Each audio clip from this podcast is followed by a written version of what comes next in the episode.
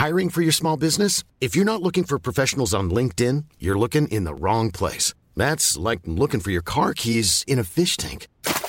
LinkedIn helps you hire professionals you can't find anywhere else, even those who aren't actively searching for a new job but might be open to the perfect role. In a given month, over 70% of LinkedIn users don't even visit other leading job sites. So start looking in the right place. With LinkedIn, you can hire professionals like a professional. Post your free job on linkedin.com slash people today.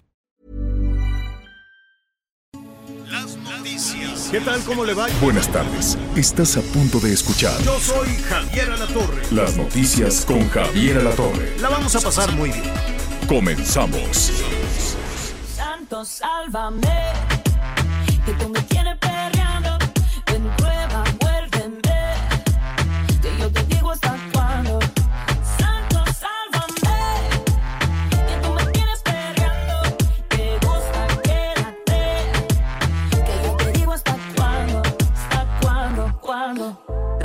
no me mide el tiempo. Perrea y gozate lo que tiene talento. Si Eo es perreo. ¿Y sabe quién es? Es la mismísima Cristina Aguilera y Osuna. Entonces, la verdad, eh, Cristina pues se quiere mantener vigente. Mm, Yo digo, está perfecto, está muy bien. Yo no soy fan del perreo, le soy honesto, pero de que es un hit, es un hit. De que le ayuda a la Cristina, pues le ayuda a la Cristina. El Osuna no sé si necesite eh, andar haciendo este, este tema con, con Cristina Aguilera, pero es un gran personaje, tiene una voz bueno, ya es toda, es toda una referencia. Entonces, este, pues muy bien, es la Cristina Aguilera, está cantando en español, se llama La Fuerza, ya tenía otro disco también en español y este seguramente le va a ir muy, muy, muy, muy, muy bien. Está con este puertorriqueño exitosísimo que se llama Osuna. Bueno, pues eh, muy bien, ahí está el, eh, el disco Santo, Santo se llama la canción y el disco se llama La Fuerza. Entonces, pues mucho éxito, qué bien. Bueno, pues muy bien, ahí están los éxitos, ya se perfilan los éxi- éxitos de verano, ¿eh? Al ratito ya van a empezar a correr las apuestas para la canción de verano. Todavía estamos en, en invierno, nos falta la primavera, pero ya estamos con calorcito, a gusto, todo muy bien. Qué bueno que está, qué bueno que está con nosotros. En un momentito más vamos a saludar a, a mis compañeros para pues presentarle los temas que, que vamos a abordar hoy. Atención Michoacán. Atención Michoacán porque pues al ratito vamos a platicar con las autoridades, al ratito vamos a platicar con el gobernador para que nos diga, bueno, qué fue lo que pasó en esta, en esta localidad eh, michoacana, qué fue lo que pasó en este, en este lugar donde, y en este estado donde la violencia simple y sencillamente no les da tregua. Mataron o no, ejecutaron o no, fusilaron o no a 17 este, personas en esta localidad, San José de Gracia se llama allá en, eh, en Michoacán. Es un asunto terrible, desde luego, que corrió y corrió y corrió a través de las redes sociales, pero desde el gobierno federal y desde el gobierno estatal, pues han tenido muchísimas resistencias en ese tema, muchísimas resistencias en ese, en ese sentido, ¿no? A, decir efectivamente, ahí hubo un enfrentamiento, ahí mataron al pelón, que es uno, pues eh, es un presunto narcotraficante, ¿no? Que fue al velorio de su mamá. Entonces llegaron otro, otro bando y lo mataron. En síntesis, ¿no? Resumiendo un asunto de terror, un asunto de, de horror, evidentemente, y lo único que dicen las autoridades, no, pues es que cuando llegamos no hubo cuerpos. Entonces, si no hay cuerpo, no hay delito. Eso ya lo estaremos eh, platicando en un, en un momentito más. Y mire, fui- eh, quedó por ahí perdido, ¿no? Perdido, eh, desde luego, en una avalancha de información que tiene que ver con la guerra, con la violencia, con la, con la crisis económica, con las malas cuentas de Pemex, con las malas cuentas de la Comisión Federal de Electricidad, pero en el día a día pues hay muchas mujeres que siguen sufriendo, que siguen batallando con los temas de violencia y que no tienen, se ahogan, se asfixian de decir, ¿y a mí quién me va a ayudar? ¿No? una mujer, pues imagínese que va a un sitio donde la justicia está dominada por varones, enfrentarse al Ministerio Público, a más insultos, a más vejaciones, y que le digan, no hombre, ni le muevas porque ¿quién te va a mantener? Por eso me dio muchísimo gusto saber que hay módulos. A partir de hoy están abriendo ya unos módulos, no en toda la Ciudad de México, pero por lo menos en la alcaldía Miguel Hidalgo, Em, donde se va a atender de primera mano, es un primera, una primera atención de emergencia a las mujeres víctimas de violencia que no tienen dinero, que no tienen apoyo ni siquiera de su propia familia. ¿Cuántas mujeres en ocasiones hasta la mamá les dice, no, mijita, aguántate que te den tus fregazos? No, no, no, no se aguante nada absolutamente nada. No tiene usted por qué soportar nada, ni la violencia económica, ni la violencia física, ni la violencia psicológica. Entonces vamos a ver en dónde y, qué se necesita, dónde están, qué, quién, quién apoya, quién ayuda. La verdad es una luz buenísima en una situación de emergencia para las mujeres. Me da mucho gusto saludar a Anita Lomelí. ¿Cómo estás, Anita? Muy bien, Javier. Eh, la verdad es que muy atenta a todo lo que dices. Muy buenas muy buenos días a todas y a todos. Fíjate, Javier, que aunado a lo que dices, con tantos problemas tan graves, fíjate que pasé una noche terrible. En dos minutos te sintetizo. A partir de las dos de la mañana empieza a sonar mi teléfono, está en, en, vibrar. Este, pues lo contesto, ¿no? Eh, yo no me duermo hasta que toda mi familia está en casa, así que ya estaban todos en casa, yo sabía, y, y, me habla un muchacho llorando, eh, constipado, eh, con un poco de, de, la voz como aguardentosa, este, yo sí podría haber pensado que era mi hijo y me decía, mamá, choqué y me tienen detenido.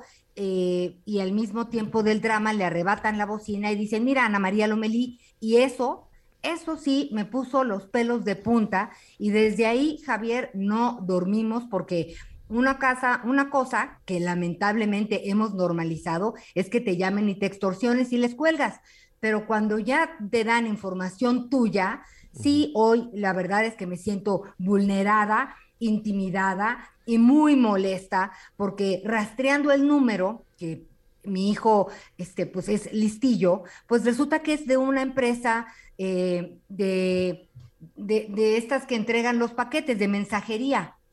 Y ayer pensábamos, bueno, es que realmente nuestros teléfonos y nuestros nombres y nuestras direcciones y lo que pedimos, pues lo tiene media humanidad, ¿no? Porque cuando haces una solicitud del restaurante, pues sí, das tus datos porque pues se trata de ser serios, pero nunca me imaginé que alguien, ¿verdad?, haría mal uso de mis datos y pues sí, Javier se siente muy Horrible. mal y sé de personas Pero a ver, que, a ver, espérame, espérame te llamaron, te empezaron a extorsionar.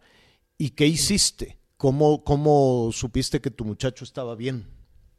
Pues porque mi muchacho, o sea, me paré corriendo y estaba dormido donde yo lo había dejado, en su cama. Ah, mi esposo agarró el teléfono y dijo, pásame a Ana María Lomelí, la, la señora del choque. Entonces, eh, colgó y de ahí fueron seis llamadas, este, que ya sabíamos que, digo, y, le hablamos a la otra hija que está casada y al, o sea, entramos en una crisis. En un pánico terrible, terrible. Y bien no nos podían extorsionar porque lo que ellos decían sabíamos que no era cierto. ¿Cómo saben que era mi teléfono y cómo saben que era yo? Oye, ¿y tú este qué veías en la pantalla de tu teléfono? Grabamos el número telefónico. O sea, un número, no, no estaba registrado ninguna persona. Y, mi hijo, no me digas qué hizo, pero me dijo, mamá, es de esta empresa de mensajería. Este, y bueno, pues a partir de ahí. Pues hay que presentar una denuncia, ¿no? Exactamente. Hay que presentar una, hay que presentar una denuncia. Digo, habrá que ver qué pasa con este tipo de delitos y no, pero es que como no se consumó y que el delito y que sí, que no, ya ves, la impunidad está brutal, pero que de tu parte no quede y presentar una denuncia y mucho cuidado con quién. Bueno, yo, yo entiendo que, las personas pues tenemos que ir por la vida dando, dando el teléfono, ¿no? Dando, dando los datos a todo Dios. Lo, lo, si de algo sirve, yo no sé si en ocasiones pues uno se pierde de cosas, pero yo no contesto. Ya en la noche, si no veo, si no está registrado el teléfono, si no tiene, no el número, si no sé, ah, pues me está hablando Anita, me está, no, hablando a algún Sí. familiar, algún pariente, algún hermano, me están hablando de la oficina, me están hablando de, de la TV Azteca, me están hablando del Heraldo, pues eso lo tengo identificado.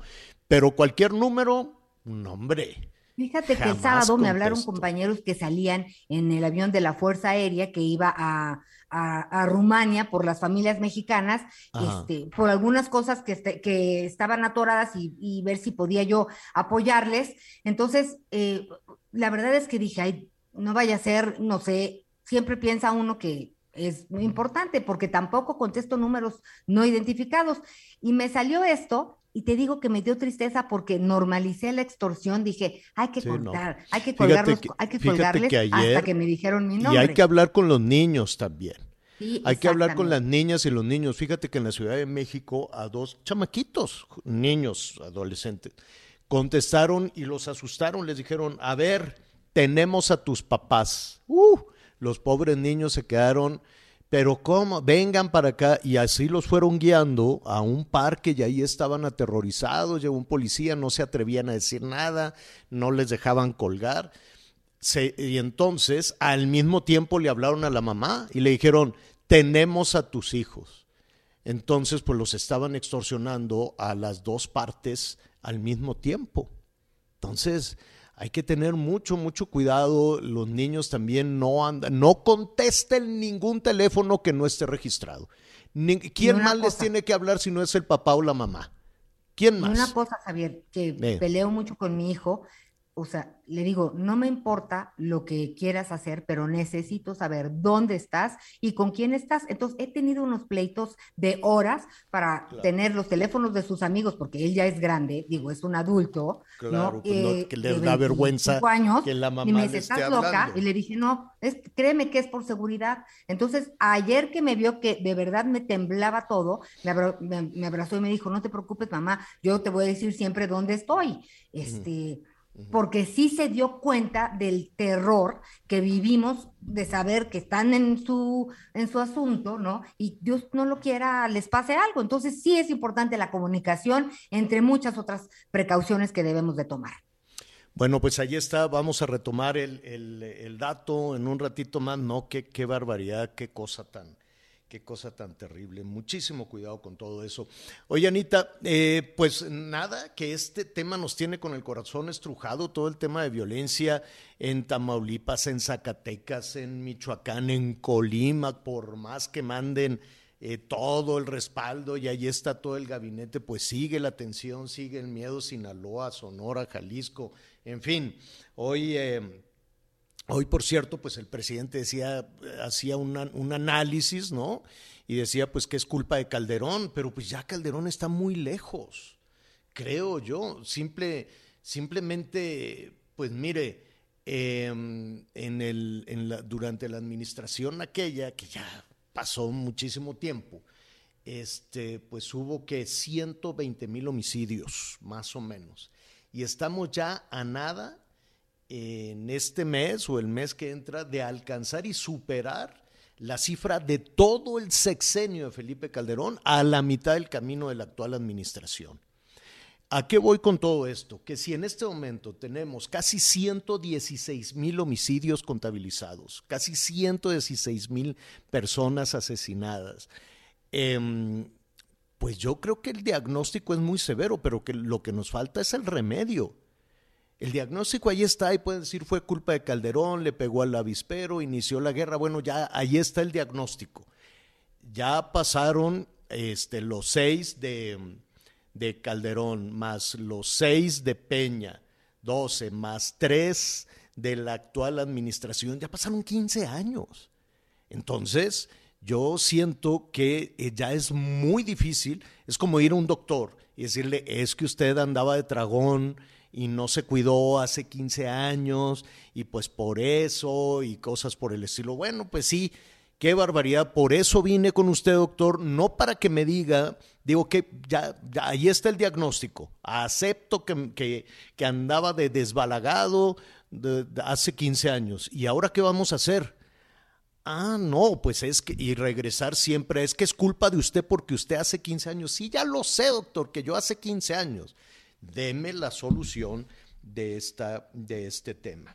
Es un asunto complicado, es un asunto serio, es un asunto que se tiene que ver más allá de las cuestiones partidistas más allá, es, la política es importantísima en este país, siempre andamos en elecciones, siempre estamos en procesos electorales, que quítate tú para ponerme yo, pero en muchas ocasiones esa em, actividad frenética, política, electoral, pues eh, más que ayudar se convierte en ocasiones en un obstáculo. Y esto viene a colación por, por, por la situación que estamos viviendo en estados, insisto, independientemente del color partidista. Ahí está Jalisco, ahí está Colima, ahí está Sonora, ahí está Zacatecas, ahí está Michoacán también. ¿Qué pasó ayer en Michoacán? Todavía hay este, dudas sobre los acontecimientos ahí en esta localidad de San José de Gracia a través de las redes sociales. De inmediato se hablaba de una ejecución de un número importante de personas, 17 personas no se encontraron los cuerpos. ¿Qué fue lo que sucedió? Yo le quiero agradecer en este momento al gobernador de Michoacán, Alfredo, Alfredo Ramírez Bedoya, esta comunicación. Gobernador, ¿cómo estás? Buenas tardes. Buenas tardes, Javier. Eh, pues sí, estamos aquí en Michoacán, estoy llegando a Zitácuaro, en el oriente de Michoacán, y bueno, este tema eh, que aconteció el domingo en San José de Gracia, pues nos tiene a todos eh, muy atentos de esa situación eh, muy eh, específica donde bueno pues se, llevaron eh, todo indica que se llevaron los, los cuerpos no sabemos cuántos son en realidad este, no podemos este, señalar ninguna cifra.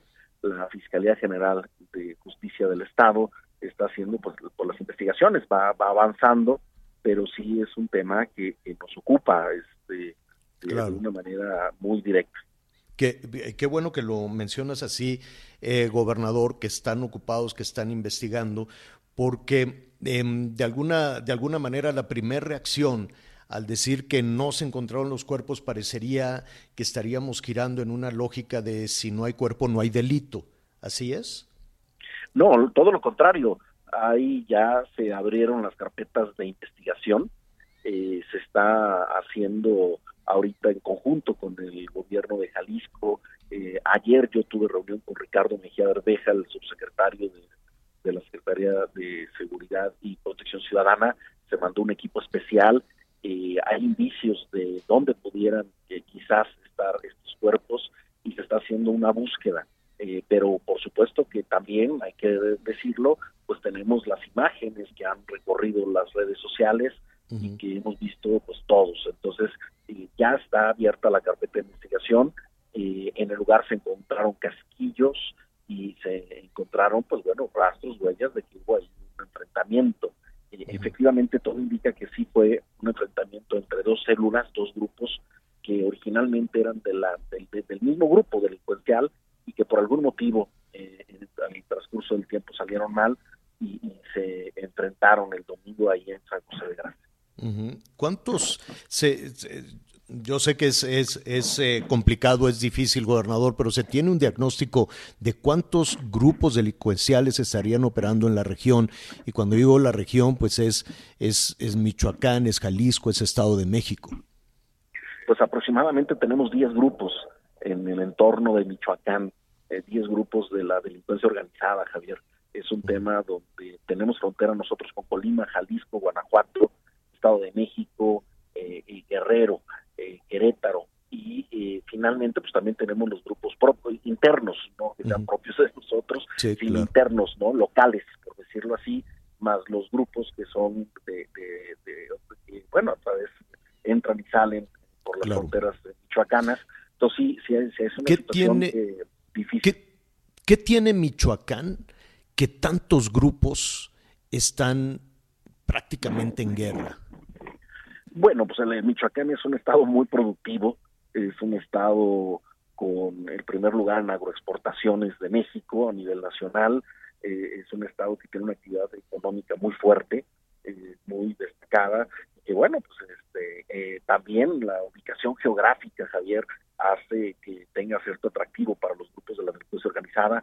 Aparte es un estado muy grande territorialmente en extensión, tenemos zonas este, pues verdaderamente muy, muy grandes donde prácticamente no hay población y entonces, bueno, se conjuga todo para este tipo de cuestiones. Entonces, la riqueza del propio Estado y su ubicación logística es la que genera, eh, digamos, pues un atractivo para estas situaciones, desafortunadamente.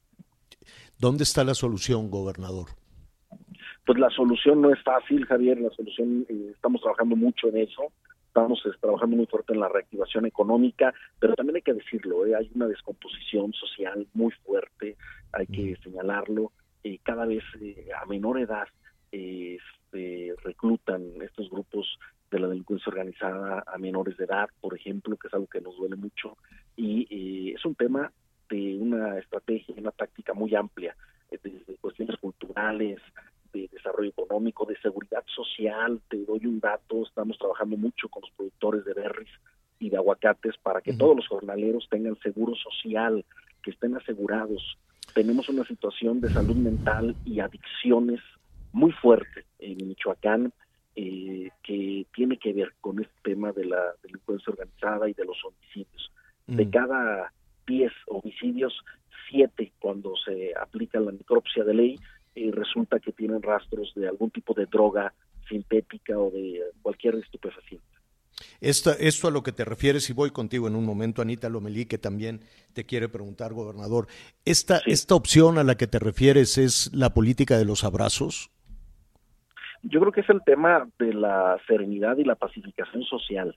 Y, y un tema que estamos impulsando mucho en Michoacán que detectamos es el tema de adicciones, el tema de salud mental.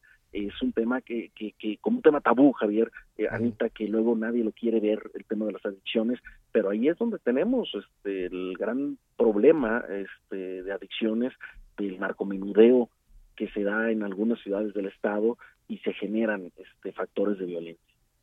Anita, pues gracias, Javier. Eh, gobernador, escuchando lo que nos estás, esta radiografía que nos estás haciendo de, de, tu estado en, relación a este tema, me, me preocupa un poco el asunto de no saber cuántas personas finalmente fueron eh, fusiladas ese día. Quiere decir que toda la comunidad de este lugar, por miedo, no habla de sus muertos, no dicen quién falta, porque no es posible que no podamos saber ni siquiera cuántas personas perdieron la vida en ese momento. E, entonces, sí es, habla de, un, eh, de una descomposición en el tejido social muy importante, sobre todo quiero pensar que por el miedo.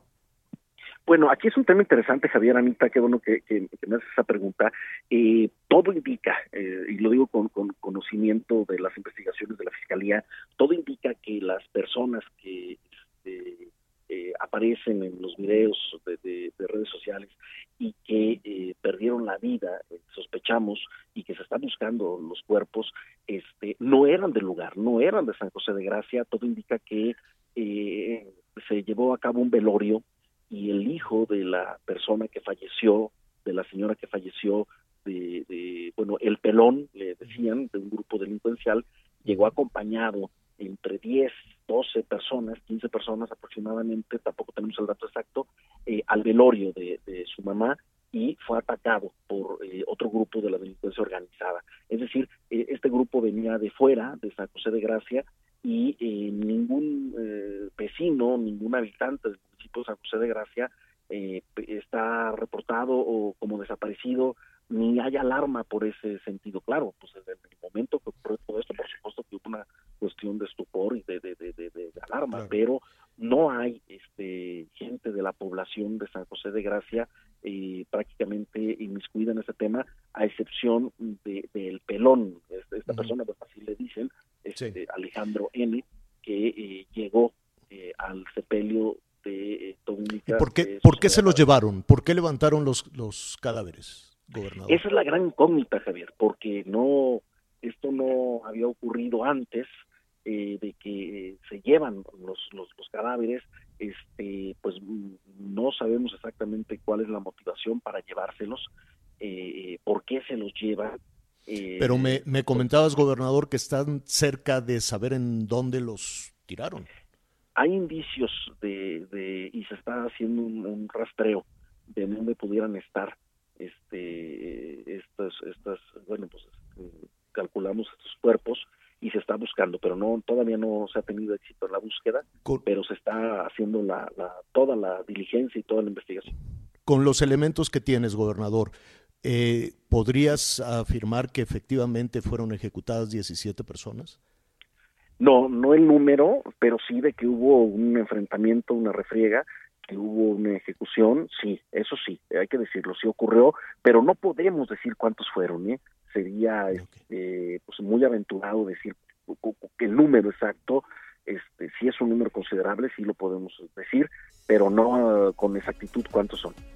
Gobernador, muchísimas gracias. Si no tienes inconveniente, nos gustaría hablar del otro lado de la moneda próximamente, las oportunidades que ofrece Michoacán y ahora que se viene la Semana Mayor, la Semana Santa, pues también hay que hablar de ese tema. Por lo pronto te agradezco mucho, gobernador. Gracias, Anita, y también Javier, un abrazo, gracias. Gracias, buenas tardes. Hacemos una pausa. Conéctate con Javier a través de Twitter, arroba javier-alatorre. Sigue con nosotros. Volvemos con más noticias. Antes que los demás. Heraldo Radio, la HCL se comparte, se ve y ahora también se escucha. Todavía hay más información. Continuamos. Las noticias en resumen. Un joven resultó con graves lesiones en la mano luego de explotarle un cañón durante el carnaval de Huejotzingo, Puebla. Tras ser sometido a una cirugía, el joven se reporta como estable.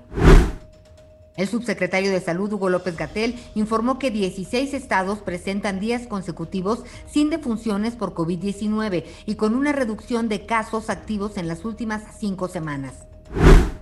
El canciller Marcelo Ebrard informó que continúa la evacuación de mexicanos en Ucrania. Esta mañana un autobús partió de Kiev hacia Siret en Rumania. Hoy el dólar se compra en 20 pesos con 22 centavos y se vende en 20 con 67 centavos. Bueno, bueno, bueno, muy bien. Oiga, este, pues al ratito, saludos a Puebla, saludos a nuestros amigos que nos sintonizan allá en Puebla. Agarraron un funcionario ratero, raterazo. bueno, vamos a esperar, es un presunto. Es un presunto, pero pues era, él era el secretario de transporte, de movilidad de transporte. Entonces, pues estaba haciendo ahí tranza con las concesiones eh, de acuerdo a lo, a lo, que investigó el mismo gobierno, el mismo gobierno del estado. Y este, pues nada, que Barbosa, el gobernador Barbosa, lo primero lo despidieron y luego este, pues ya lo agarraron preso, entonces lo van a investigar por andar seguramente recibiendo dinero para, vamos a ver qué dice la investigación, para entregar las concesiones de transporte público. Ya estaremos ahí este, investigando en un, en un momentito más. Y em, me picó una araña peluda, pero al ratito le voy a contar, no sabes, Anita, qué cosa. Pero, ¿Pero este. ¿cómo? Pues no sé, yo creo que por andar en el huerto, por andar en, en, en shorts o no sé. La cosa es que me picó se hizo una ronchita el viernes, dije, ah, pues me picó algo y luego fue creciendo y creciendo, fue poniendo muy fea y entonces arranqué ahí con el doctor Borosinski, Alejandro, y este me dice, no, pues algo te picó. Y, y, así le empezó a apretar y me dolía. Dice, bueno, pues te voy a anestesiar. Sin, ahí le avienta un, un jeringazo y luego le empezó a raspar, le empezó a picar con, con un como agujota. Y yo decía, ay, qué cosa. Y empezó a sacar pues todo lo de adentro. Y, eh, y, sacó partecitas de como de como si fuera aguijón, no sé, la araña, perdón que no, no tenga el conocimiento, que quiero suponer que es una araña o una no, algo me picó, ¿no? Y no, igual y no sé por qué no me di cuenta. Entonces, este, sí, cuando algo le pique, no lo deje así pasar. Pero ya, ya me quedó un huecote así en, en la pierna, pues ni modo, pues ya, ya todo en orden, ya todo bien, ya todo para afuera, todo el bicho, todo lo, lo, que vivía, todo lo que vivía dentro de mi pierna, ya lo echaron para afuera. Oiga, bueno, pues qué, qué barbaridad, cómo nos han pasado cosas esta semana, Anita Lomelín. Cuando no son las arañas. Oye, pero no, puedo creer, este, el COVID y los murciélagos y luego a ti te hace esta araña eso, ¿cómo que te quitaron Pues no el sé. aguijón? O sea, Pues ¿se yo- clavó el veneno ahí? Pues sí, se quedó el piquete y yo y, y el, el- el insecto, quiero suponer alguna araña, no sé, dej- deja adentro de ti, pues te deja un, un aguijoncito, te deja algo. Y eso es lo que provoca que se infecte. Entonces abrieron y ¡pluc! sacaron así todo y sacaron las partecitas de- del insecto que estaban ahí adentro. Entonces, este, pues mira, sucede, cuando andaba con tiburones me picó, andaba haciendo un reportaje de tiburones y me picó una chinche marina, no sabe las ronchas espantosas, pero horribles, cuando ya estaban maduras las, las ronchitas esas se veía espantoso. Luego, este, pues por andar ahí haciendo que, pues a veces te, me- te pican algunas, eh, cuando fui a hacer lo de las, la caverna de las serpientes, pues una serpiente me dio así nada más un tarascacito. Un día me mordió un burro. Ay, no, oh, no, que en la bueno, espalda, pues, oye, ¡zras! ¿y- una y- tarascada. ¿Y, y qué te pasó? No, pues me dejó un moretón, nada más te curas rápido, rápido, rápido, te, te vas, te vas curando, pues así es este oficio, pues, me encanta, me encanta. Me- déjeme decirte que me llevo muy bien con los animales, mucho mejor que con los humanos, muy bien, en- pero ex- exageradamente bien. Lo que pasa es que a veces uno no respeta mucho y, y- y no andan de mucho humor para que tú andes ahí jugando con ellos, ¿no? Entonces con alacranes, con esto, con ser- serpientes, con todo me llevo muy bien. Es rarísimo, rarísimo tener un incidente, pero pues los hay, ¿no? Entonces, este, no, no es culpa de la arañita ni de nada por el estilo. Ya le estaremos platicando más. Oiga, mañana miércoles de ceniza. Entonces, atención, porque se inicia la cuaresma. Y yo no sé qué va a pasar con los precios, porque este, pues todavía no arranca la cuaresma y ya tenemos, yo no sé si se le antoja en la cuaresma un pescadito, una lonjita de pescado, con unos, este, con, con su limoncito ahí exprimido, pues yo no sé cuánto, cuánto nos va a salir o cómo vamos a andar con el tema de los precios de, eh, pues no solo de pescado y marisco, sino de muchísimos productos que, que se consumen en esta temporada de cuaresma. Cuauhtémoc Rivera es presidente de la Alianza Nacional de Pequeños Comerciantes, a quien le agradezco muchísimo esta conversación. Qué gusto saludarte, Cuauhtémoc, ¿cómo estás? Muy bien, muy buenos días. Bien, este, Ana María, este, me da mucho Hola, hola. gusto este, que me reciban este programa y poder charlar con ustedes. Oye, ¿ya estás listo para, para la cuaresma? ¿Cómo ves los precios? Es complicado. Fíjate que dando respuesta a lo que preguntas, Javier, pero sin dejar de pensar en la introducción de la nota de todas tus heridas de guerra, de, de- de guerra periodística, la verdad que lo dejas a uno pensativo de, que, de la resiliencia que, que tienes, ¿no? La resistencia a todo lo que te ha pasado, pues qué bueno ¿verdad? que lo has logrado superar. Pero es parte de los gajes del oficio. Así Muy bien, es. este, mira, nosotros hemos dado seguimiento al tema de la cuaresma en los últimos dos años. Y te puedo compartir de entrada que, nada más hacer una retrospectiva rápida, que la cuaresma eh, del 2020, del 19 al 20, este, perdón, del 20 al 21 nos costó 3.425 pesos, nos podría llegar a haber costado vivir la cuaresma las dos semanas de cuaresma que se que se tienen que honrar, ¿no? ¿Cuánto? Tres- dos semanas, tres que es la mil? Semana Santa y la Pascua. Ajá. A De ver, ¿qué- este año al año pasado, esta, es- este precio es de los mismos insumos, considerando eh, camarón de pacotilla, surime, calamar, pescado blanco, mojarra, pulpo, salmón, sierra, turbina, guachinango, medallón de atún, aguacate, limón, papa, jitomate, tortitas de atún, pescado eh, eh, capeado, mojarra al mojo de ajo, arroz de camarón, cóctel de mariscos, calamar a la veracruzana, tostadas de ceviche, eh, pues este medallón de atún, quesadillas de Oye, pescado, ya se me antojó todo. que se come en esta temporada, Ajá. podría llegar a costar 3.425 para una familia de cinco personas. Ujú. Eh, al, al año pasado esto se encarece y va a dar a 4.680 pesos. Tiene un incremento de un 36%. Lo que ahorita vamos a abordar en esta tarde, que, nos, que tan amablemente nos, nos invitas a platicar, es hacer una proyección conservadora de que estamos esperando que al menos se comporte el mercado como se ha comportado en los últimos dos años y tengamos un incremento del 36% a la hora de los cocolazos y esto llegue a costar este par de semanas el consumo cuaresmeño 6.364 pesos. Pero esta es una proyección conservadora. ¿Por qué razón? En primer lugar, pues obviamente la inflación que nos ha tocado, nos ha venido golpeando terrible el año pasado, la, no subyacente, que es la de alimentos y servicios, tú sabes, la cerramos en 12.68, en lo que va este año ya le llevamos en 7.22 por ahí, y la general en 6.51, decía ayer Inegi, entonces, este, la inflación es un factor. Y el otro factor que está empujando muy duro la inflación, indudablemente es la guerra, o este ambiente de inestabilidad tan dura que se ha agregado a lo de la pandemia, a lo de la sequía. Y total, que qué bárbaro, andamos de malas, la humanidad anda de mal, anda mal y de malas. Y entonces, en ese sentido, la inflación puede ser mucho mayor y el golpe a la economía popular en esta temporada cuaresmeña puede ser todavía mayor al 36%. Pero al corte y siendo conservadores.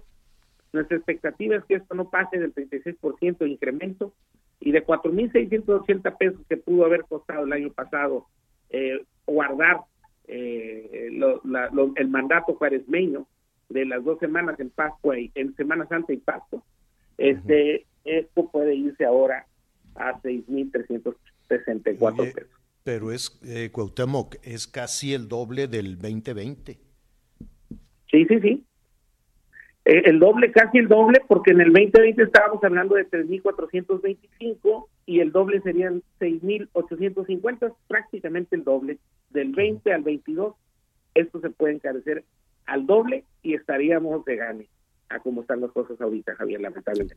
Sí, se me antoja. Sí, vamos siendo eh, pues un pronóstico para el siguiente fin de semana y decir, oye, pues eh, vamos a comer todos, ¿no? Cuatro, cinco, seis personas y pedimos seis cócteles de camarón con limón y aguacate. Calcúlale más o menos como El cóctel de camarón el año pasado estaba en 300 pesos promedio. Obviamente el grande, ¿verdad? Este salía en 300 pesos el cóctel de, la copa de cóctel de mariscos de camarón.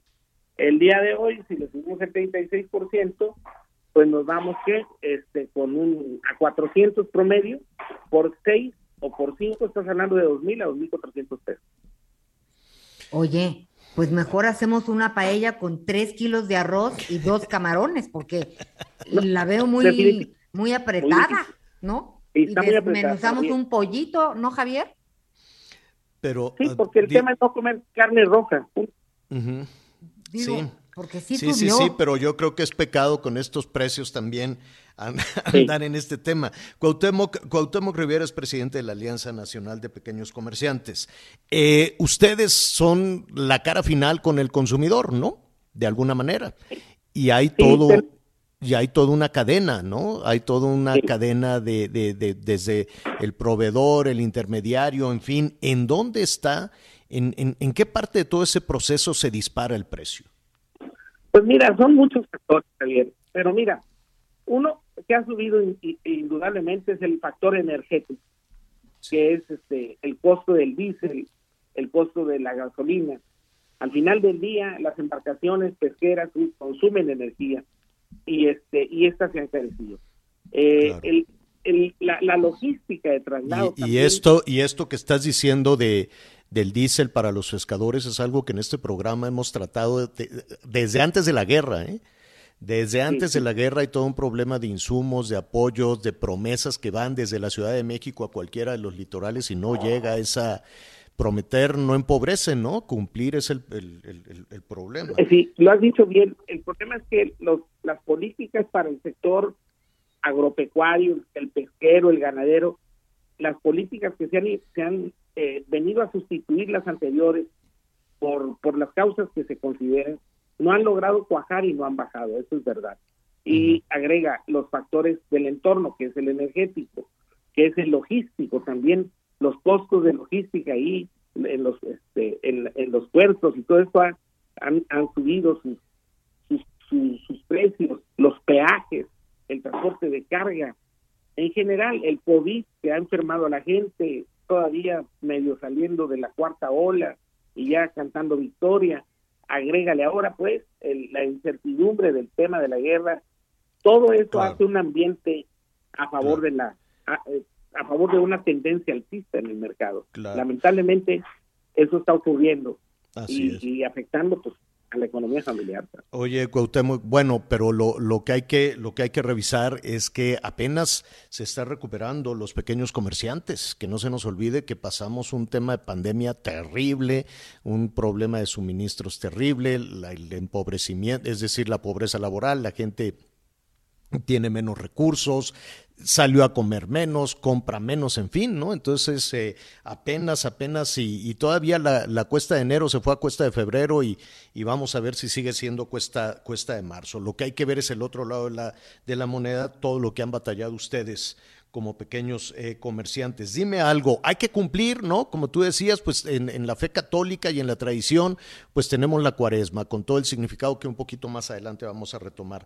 ¿Qué sugieres? ¿Qué recomiendas? ¿Cómo podemos, este, pues que no se convierta en una penitencia la cuaresma, ¿no? si, si me permites una broma, con todo respeto, una broma leve, infantil, Pues yo aconsejaría que tomáramos la actitud de un periodista que se llama Javier Alatorre a la hora de que ha pasado por sus crisis eh, al hacer sus reportajes. Y pongamos buena cara y pongamos una actitud pues favorable a este asunto, una más, porque no podemos doblarnos, ¿verdad? Entonces, ante esto, pues lo que hay que hacer es, si no alcanza para los filetes de pescado, para la mojarra, para eh, como decía ahorita Ana María, este, nos bajamos al... Hacemos arrocito, arrocito con un pescado más barato. permítanme agregar que no haya abusos. Hay que ponernos en los zapatos de todos. Los vendedores necesitan vender sus productos, los consumidores los necesitamos. Ojalá que no haya abusos más de la cuenta de por sí ya eh, tan encarecido que está pues el precio de la vida y de las cosas, ¿no? Sí, yo estoy contigo. Mira, eh, no hay borrachito que traiga fuego, Ana María, y el mercado es muy inteligente. La gente ha desarrollado una, una, una cultura de búsqueda de precios y de, y de, vamos, prela muy bien dónde comprar, dónde no. Por ejemplo, en, en el canal moderno, sin sean piedras, la verdad, en esta temporada ponen ganchos y elevan otras cosas y ahí están, la gente suma y hace sus sumas previas y le busca, ¿me entiendes? Yo estoy contigo de que ahorita se trata de que la gente consuma, de que las cosas ocurran, de no hacer el agosto, hay que renunciar a los agostos, hacemos un llamado a todo el mundo a que no son tiempos de agosto, de buscar, encontrar el momento para dar la tarascada, no es por ahí, ahorita se trata de que la gente se vuelva a subir a su cotidianidad con el mejor de los de las posibilidades y que le pongamos buena cara a tanta adversidad que nos ha tocado vivir en Tienes toda, toda, toda la razón, Cuauhtémoc. Pues ahí está, nada más hay que cuidar el presupuesto, hay que cumplir con, con, con, nuestras este, tradiciones y también nos podemos dar un gustito, nada más hay que buscarle para, para que sea, para que sea el adecuado, en el lugar adecuado y, y, así jalemos todos para adelante. Cuauhtémoc Rivera, presidente de la Alianza Nacional de Pequeños Comerciantes, qué gusto nos da saludarte siempre y este, y pues aquí vamos a estar pendientes, ¿no? Te vamos a estar eh, molestando ahí toda, toda la temporada de cuaresma. Nunca, nunca molestan, a mí también mucho gusto saludarlos y hasta luego. Temo, ¿qué te parece antes de irnos? Para la próxima conversación vamos a verlo por regiones, ¿no? Vamos a, a ver el Golfo, el Pacífico, el Mar de Cortés, la Ciudad de México, en fin, ¿no? Muy bien. ¿Está bueno? Muy bien. Está pues. muy bien. Un abrazo muy fuerte, Cuauhtémoc. Gracias. Igualmente, cuídense mucho. Hasta luego. Hasta luego. Vamos contigo, Anita. Gracias, Javier. Pues mira, ya viene eh, algún, algunos puentes, se acerca Semana Santa y ya después de Semana Santa a mí siempre se me hacía que teníamos el verano en la puerta. Por eso hoy me da muchísimo gusto saludar a Ingrid García, pues directora comercial de Viajando en línea, porque pues hemos estado muy encerrados y a dónde nos podemos escapar, pues este puente y este y planear una, fin, una, una Semana Santa grandiosa. ¿Cómo estás, querida Ingrid? Hola Anita, pues muy contenta nuevamente de compartir esta magnífica información porque es una gran oportunidad para todos sus radioescuchas que están buscando vacacionar y que pues bueno, como bien mencionas, vienen muchos periodos vacacionales y qué mejor que planificar unas vacaciones en Orlando para que ustedes puedan disfrutar de esa magia que nos ofrece ese lugar con todos estos maravillosos parques. ¿Quién no quiere una foto con el muñequito, con Mickey Mouse, ahí directamente en el castillo con las princesas, con los hijos. Recordemos que las vacaciones son parte de la salud y por eso es que les traigo una magnífica oportunidad, pero escuchen muy bien, porque solamente hay 20 lugares, Anita, 20 lugares para que la gente pueda aprovechar y pueda irse de vacaciones a Orlando específicamente. Y pues bueno, es muy importante que presten atención y que tengan cualquier tarjeta a la mano, crédito o débito, para que no se pierdan y puedan congelar esta magnífica promoción y puedan disfrutar de la magia en Orlando con este hospedaje garantizado 2022. Ahorita les voy a explicar. Y a ver, ¿qué les incluye? Son cinco días de hospedaje con desayuno incluido en hoteles de máxima calidad cerca de los parques de Disney y cerca de los parques de estudios universales. Son nueve meses de fecha abierta para poder vacacionar. ¿Qué quiere decir esto? que tú únicamente vas a congelar tu lugar, vas a apartar tu lugar y no nos tienes que decir cuándo vas a, cuándo vas a viajar ni con quién.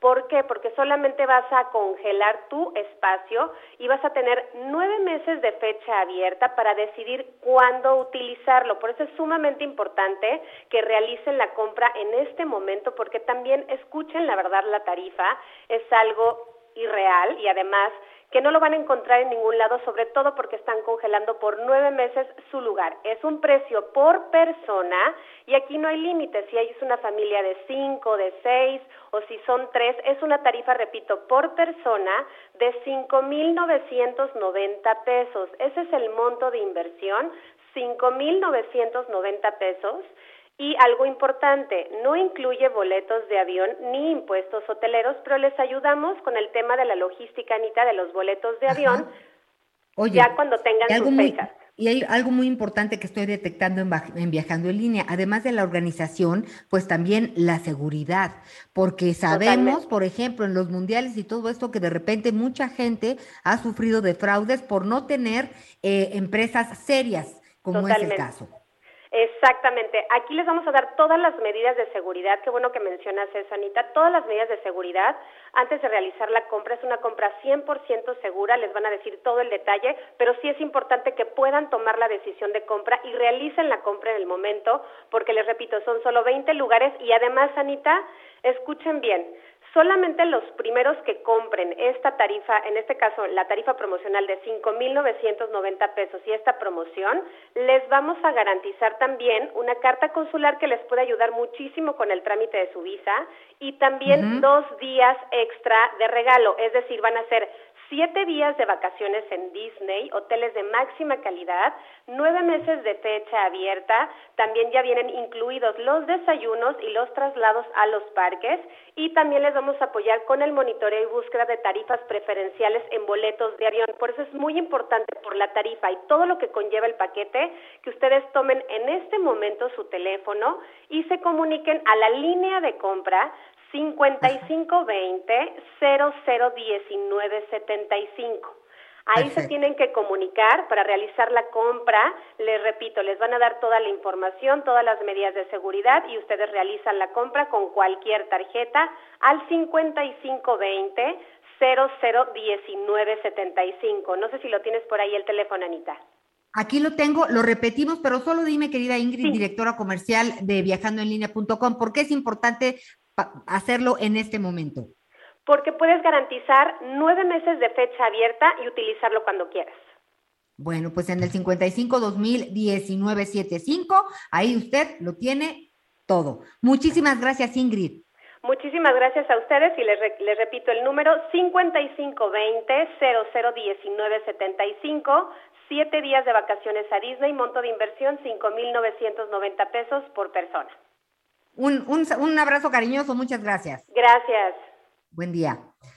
Pues sí, Javier, Así, ya hay oye. semáforos verdes, naranjas, cada vez más verdes. Sí, Este, sí, pues sí, bueno, allá en Estados Unidos ya, ya está. Organizándose para lo que sin- alguien, cada quien decida es muy importante Exacto. y será mejor, ¿no? Exactamente.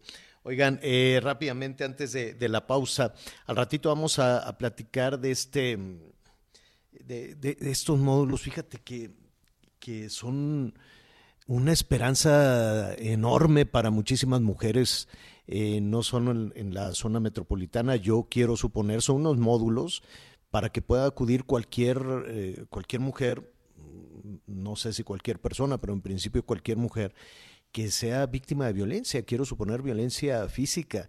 A ver si usted no está escuchando. El, el- el día, el- el mejor día para terminar con un ciclo de violencia física, psicológica, económica, ¿no? Los golpes, las patadas, es hoy. Y nadie más le va a ayudar, ¿eh? Nadie más le va a ayudar, es una decisión personalísima que después puede, no se sabe a dónde acudir, qué se puede hacer. Bueno, pues lo vamos a tratar en un ratito más. Mientras tanto, vamos a hacer una pausa y volvemos. Fíjate,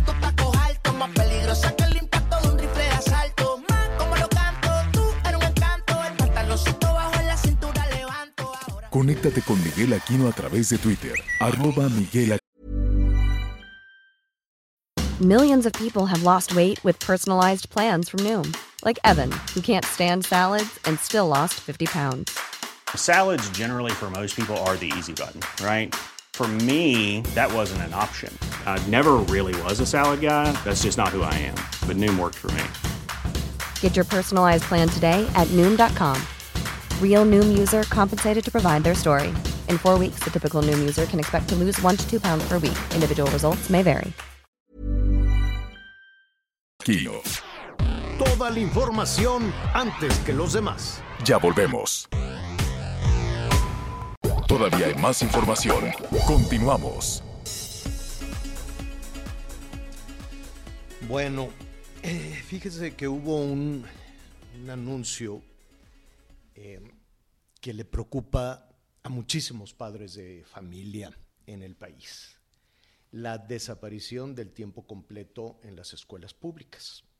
Entonces la secretaria de Educación Pública dijo, pues no, se acabó este tema de, de la escuela de tiempo completo, que era un, un apoyo enorme para madres solteras, para padres y madres trabajadoras, el tener la posibilidad de que sus hijos estuvieran bien en una escuela de tiempo completo, de que recibieran alimentos.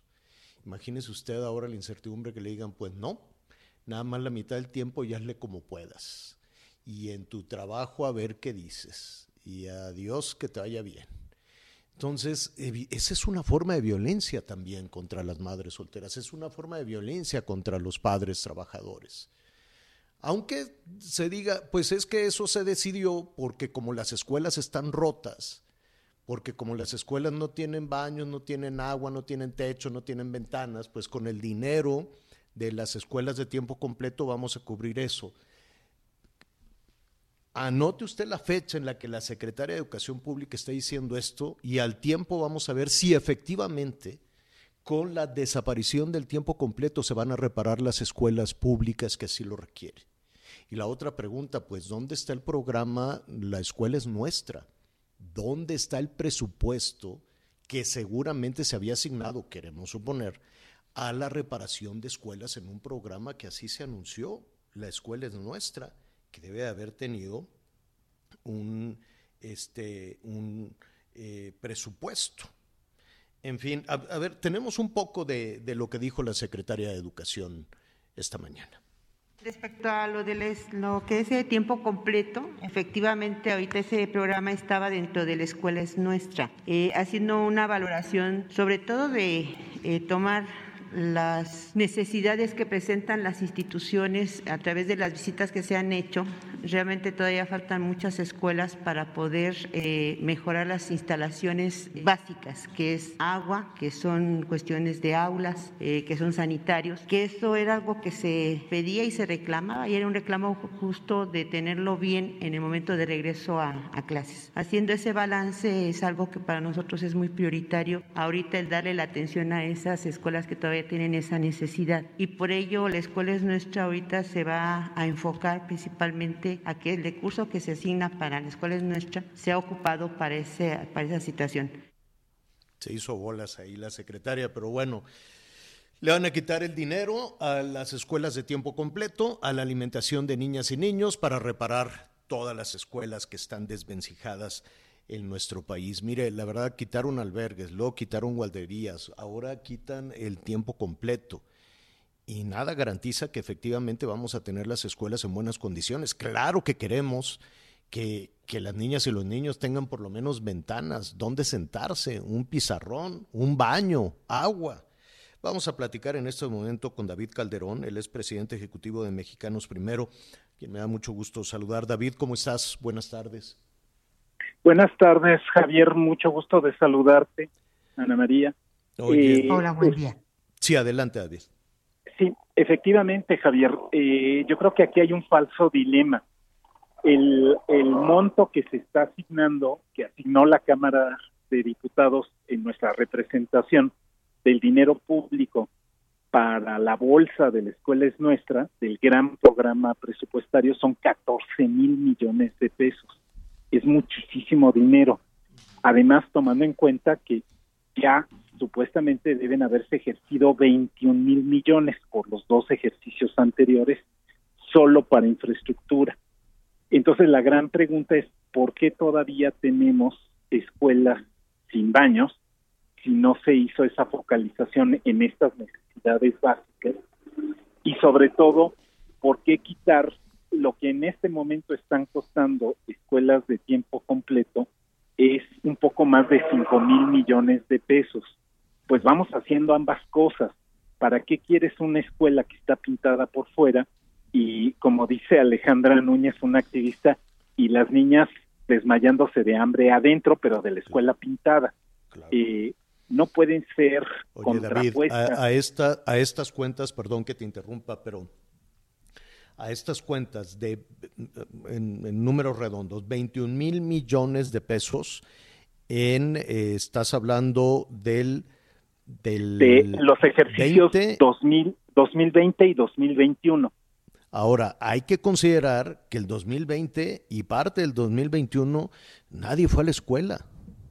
Totalmente, y justamente por eso resultaba ridículo que los funcionarios federales estaban a- eh, inaugurando canchas en una escuela desierta, mientras teníamos un programa pésimo eh, eh, en términos de ninguna asistencia concreta a los estudiantes, más allá de lo que se transmitía eh, en la televisión para los estudiantes de escuela pública. Entonces, eh, realmente no hay en este momento ninguna eh, ningún registro público en donde los ciudadanos podamos confirmar cuál fue el destino de esos ya por dos ciclos 21 mil millones de pesos. Eh, esa inversión histórica, por supuesto que alcanzaba y sobraba para ponerle agua, si no en forma definitiva, al menos temporal, a todas las instalaciones los planteles que habían sido identificados sin esos aspectos. Eh, pero de nuevo se hicieron obras de cemento y de nuevo destinar 14 mil millones de pesos y decir, y todo va a ser para infraestructura, y eh, en lugar de, digamos, dividir una parte y una parte, justo en el momento en el que van a regresar los niños y que necesitan no cuatro horas de escuela, sino todas las que les podamos dar, seis, ocho, para su recuperación emocional, para su recuperación nutricional, para eh, su recuperación en aprendizajes, es por eso hemos dicho es un despojo, les están quitando lo que tenían. No estamos escogiendo entre dos bienes posibles, es que uno ya estaba, el otro solo es conjetura, que se puede usar bien ese dinero, eh, y entonces seguro contraprobable, tiene 10 años el programa con excelentes evaluaciones, de UNICEF, de Coneval, mientras que la escuela es nuestra solo en su segundo año de operación ya tiene observaciones de la Auditoría Superior de la Federación por daño a la hacienda pública por más de 597 millones de pesos. Entonces, eh, de verdad, no se entiende cómo, no se ve como prioritario que las niñas y los niños que ya comían en la escuela hace año y medio, cuando le cerraron su escuela, ahora eh, le cerremos la puerta a las doce y media, los mandemos a la calle y pensar que su tarde va a estar rica de aprendizajes, de cuidado, eh, es por supuesto eh, pues un despojo contra los más marginados. Qué terrible, además, eh, lo comentábamos antes de, de, platicar contigo, David. Estamos platicando con David Calderón, presidente ejecutivo de Mexicanos Primero.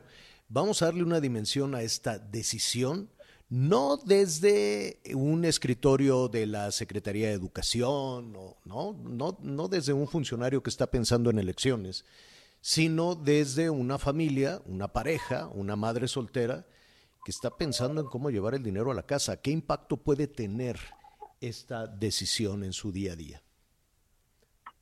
Sí, imagínate que, que llevar, eh, a, por ejemplo, a los niños a la escuela les puede implicar 40 minutos, una hora de, de, de transporte y otro tanto de regreso. Si la jornada es solo de cuatro horas, entonces tienes eh, eh, por ejemplo, como madre, como padre, dos horas para ofrecerlas para el trabajo formal. Si en cambio cuentas con las seis u ocho horas, que son las dos versiones en las que puede funcionar eh, la jornada ampliada, entonces te da oportunidad de tomar eh, al menos un medio tiempo de cinco horas y poder llevar ingresos a tu casa. Tiene un sesgo de género muy fuerte. Eh, también pensemos en que las niñas 12, 13, 14 años que estaban eh, eh, en, en, los beneficiarios de la escuela es nuestra, recibían comida en la escuela y en la tarde iban a poder tener una clase de inglés, una de deportes, una de arte a lo largo de la semana, iban a poder tener dos tardes de tareas y refuerzo, y en cambio ahora van a estar a mediodía probablemente ellas corriendo a, a, hacer la comida en su casa, a cuidar en la tarde. No hay dinero que alcance para una familia marginada. Y muy, poco, y muy pocos empleos le van a permitir, si váyanse todos a recoger a, a sus hijos, me, me quiero suponer. Ahí va a venir otra complicación. Anita Lomelí te quiere preguntar. Gracias, Javier. Sí. Bueno, David, eh, y también pensar que pues este, eh, las escuelas de tiempo completo tuvieron una razón muy importante de ser porque centraron su atención en escuelas de muy alta marginación. Eh, el 70% escuelas indígenas y 54% se encontraban o se encuentran en comunidades rurales, lo que hará más complicado pues que como tú dices, que las familias puedan seguir este ritmo de trabajo que es necesario porque no hay manos, este, y entonces los niños al regresar temprano a casa, pues también tendrán que hacer otra cosa, ayudar a trabajar. Así es, y es un empobrecimiento generalizado cuando deberían estar en la escuela. Pensemos cómo se está agravando la brecha con los chicos de escuela privada. Este casi dos años que estuvimos con las aulas cerradas, los chicos de la escuela privada pudieron estar aprendiendo todos los días cuatro o cinco horas pesado, pero conectados en línea con su maestro, con su propia computadora. El maestro conoce tu nombre, estabas con tus compañeros, eh, mientras que los niños de escuela pública estuvieron mirando la tele con un maestro que nunca fue el suyo y que nunca va a responder una pregunta. Vamos de regreso al aula y los chicos de escuela privada van a tener seis, siete horas de su jornada escolar mientras que los de escuela pública van a tener de nuevo cuatro. Es eh, consolidar, digamos, todos los daños de la pandemia eh, y no poder levantar cabeza. Eh, como digo, las becas pues son muy vistosas, pero son 880 pesos mensuales por niño. No te compensa pagar la comida de 20 días de la jornada escolar sí, claro. y, por supuesto, 20 clases de idioma, 20 clases de deportes, una familia no se lo puede permitir con 800 ¿Qué? pesos. Entonces es despojo, es, es quitarle a quien tenía. Qué terrible, qué terrible situación, David, este panorama, este diagnóstico que nos estás presentando, que eh, hay, hay, que decirlo, se inició hace poquito más de dos años, cuando Esteban Moctezuma, entonces secretario de Educación, decidió cerrar las escuelas en México antes que en cualquier país del mundo. Y ahora que apenas que están a trompicones entre que sí regresan pero no regresan, pero sí, hay dos años perdidos. Y dos años perdidos no solo en, en, el aprendizaje, hay dos años perdidos en alimentación, en socializar, y dos años que han significado, yo insisto en que esta decisión es una forma de violencia hacia las madres solteras, hacia las familias también, aunque no se quiera señalar ni aceptar de, de, esa manera. Si me permites, David, estaremos cerca de ustedes conociendo más del diagnóstico por estas decisiones. Claro que sí, Javier, muchísimas gracias, Anita. Y también pues estamos al pendiente, esta nos da cierta esperanza, pero pues vamos a perseguirla, eh, que la secretaria dijo, vamos a ver si se puede destinar algo. Entonces, hay formas administrativas de corregir o mitigar esta decisión eh, que está en las reglas de operación. Entonces, pues nos vamos a pegar al tema y eh, seguiremos conversando con tu auditorio y con ustedes. Muchas gracias. Al contrario, gracias a ti, es David Calderón, presidente ejecutivo de Mexicanos Primero. Qué, qué barbaridad y qué cantidad de dinero enorme. Son 35 mil millones eh, de pesos si hacemos una evaluación eh, en, en, lo que ha sucedido del 20, 20, 21 y lo que va de ese año en términos de, de educación, que es lo más importante que le podemos dejar a, a, los niños, pues nos llevaríamos un muy, muy, muy mal sabor de boca. Le comentábamos al inicio del programa que seguramente mujeres que nos escuchan en, en todo el país, jefas, jefas de familia, jovencitas incluso que de pronto pues tienen este novio violento, no es nada más la pareja, el tema de violencia pues afecta toda la dinámica familiar. Y hay mujeres que, que, que guardan silencio porque ni siquiera tienen el respaldo de los más cercanos, no tienen el respaldo de, de su familia, son señaladas, son criticadas y imagínese usted enfrentarse a un sistema judicial eh, manejado también desde una perspectiva de discriminación de género, ¿no? Son hombres que dicen, uy, señora, ni le mueva, ¿quién la va a mantener? Es una situación terrible. Hay una luz que se encendió en un módulo, así, tal cual, por así decirlo, por lo pronto en una alcaldía de la Ciudad de México, que es la alcaldía Miguel Hidalgo. Y me da muchísimo gusto saludar a Mauricio Tabel, es el alcalde justo de la Miguel Hidalgo en la Ciudad de México. ¿Cómo estás, Miguel? Qué gusto saludarte. ¿Qué tal, Javier? Buenas tardes y Anita, ¿cómo están? Hola, hola, ¿qué tal? Oye, ¿de qué se tratan estos eh, módulos eh, de apoyo a las mujeres? Mira, el día de ayer lanzamos la... Mauricio, Miguel, de... te dije Miguel, Mauricio, me está el pero... Gracias a Miguel Aquino, pero es Mauricio. me está el no público reclamando, me dice, ¿por qué le no, dijiste hombre. Miguel por Miguel Aquino? Por Una Miguel disculpa. Hidalgo. Por la Miguel Hidalgo, por, por eso. La Miguel Hidalgo, Mauricio, gracias. Oye, eh, ayer lanzamos el programa de Puntos Violeta, uh -huh. que en lo que consiste es difundir puntos en donde vamos a difundir información sobre los tipos de violencia que existen, pero además en donde habrá personal capacitado para atender oportunamente a quienes en ese momento sean víctimas de violencia y puedan acudir. Eh, a través de la, de la página y de las redes sociales estamos difundiendo donde se encuentran los puntos violeta en la alcaldía, pero también en los edificios públicos encontrarán la identidad del punto violeta. Ahí podrán escanear un código QR y conocer la información. Entonces, sirve para difundir información y también para poder atender a quienes son víctimas de violencia de manera ¿Cómo, oportuna. ¿Cómo atienden? Si, si una mujer personas, decide hoy romper con este círculo de hay violencia, personas, ¿qué hace? Hay, hay, hay el personal de los edificios públicos que tienen este logo, están capacitados para atenderlas y para remitirlas con la autoridad y dar el primer apoyo en el caso de una eh, situación de emergencia de violencia. ¿Qué es un Lo primer que, apoyo? El, el recibirla, eh, canalizarla con la autoridad, con la fiscalía y poder eh, brindarle la orientación para que ya la autoridad pueda, eh, la autoridad que que sea que, que de la fiscalía pueda atender este esta situación, ¿no? Y nosotros vamos a lanzar la próxima semana un programa de apoyo a las mujeres víctimas de violencia, que es un apoyo económico para que puedan romper esa, esa barrera, para que puedan romper ese círculo de violencia. Lo primero que tenemos que hacer es eh, prevenir y, e informar sobre los tipos de violencia, cómo va escalando la violencia para que pues no lleguen al límite de la agresión física que es, o de eh, pues sí, que es cuando ya está al no borde norma- la, la no normalizar el maltrato. Exactamente.